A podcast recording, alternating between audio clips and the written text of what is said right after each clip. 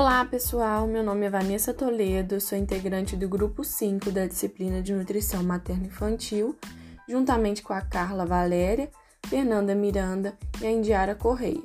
Hoje o assunto do nosso podcast é sobre as anemias carenciais.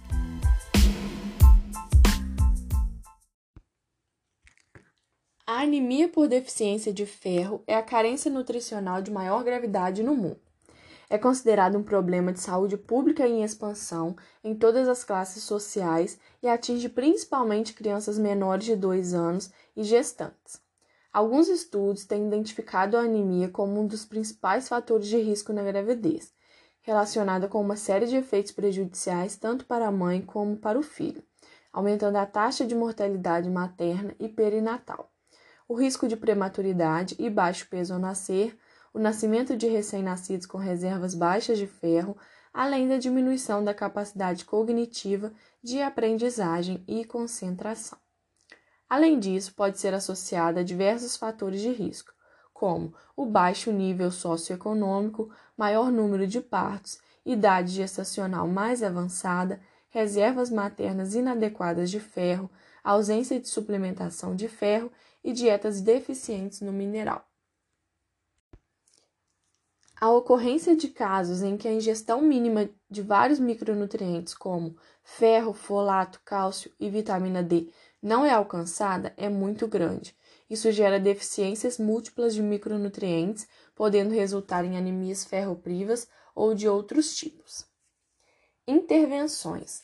A estratégia de combate à deficiência de ferro e à anemia ferropriva já está bem estabelecida por meio da fortificação de alimentos e suplementação medicamentosa com sais de ferro. Segundo o Ministério da Saúde, os sinais e sintomas são inespecíficos. Os mais comuns são cansaço generalizado, falta de apetite, palidez de pele e mucosas, parte interna dos olhos e gengivas, menor disposição para o trabalho e apatia. É preciso consultar exames laboratoriais de sangue para que seja confirmado o diagnóstico de anemia. Caso a hemoglobina esteja com nível menor de 8 gramas por decilitros, a gestante é diagnosticada com anemia grave. Se a hemoglobina estiver com nível entre 8 e 11 gramas por decilitros, ela está com anemia leve a moderada.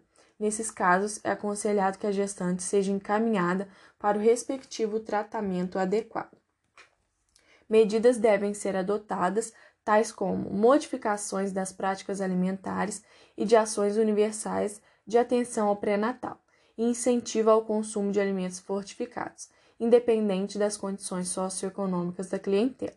Essas ações podem produzir benefícios para a saúde materno-infantil, contribuindo para a redução dos níveis de morbimortalidade no binômio mãe filho. Conduta a oferta de ferro adequada à gestante, segundo o Instituto de Medicina, é de 27 miligramas por dia. Segundo o Programa Nacional de Suplementação de Ferro, a administração da suplementação profilática de sulfato ferroso para gestantes é de 40 miligramas de ferro elementar e 400 microgramas de ácido fólico, devendo ser administrada diariamente até o final da gestação.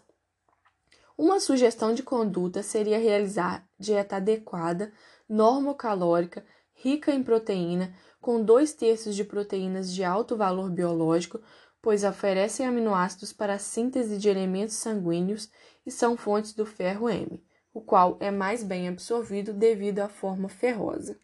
Orientar a ingestão adequada em vitamina C, 85 mg por dia, e vitamina A, 700 microgramas por dia, na tentativa de melhorar a absorção do ferro não M, que está na forma férrica e é encontrado nos vegetais.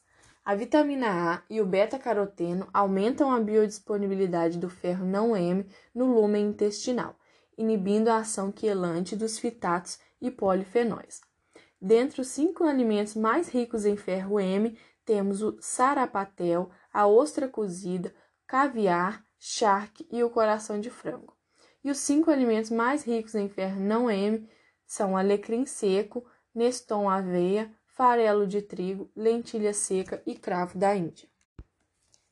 Então, pessoal, é isso. Até a próxima. Obrigada!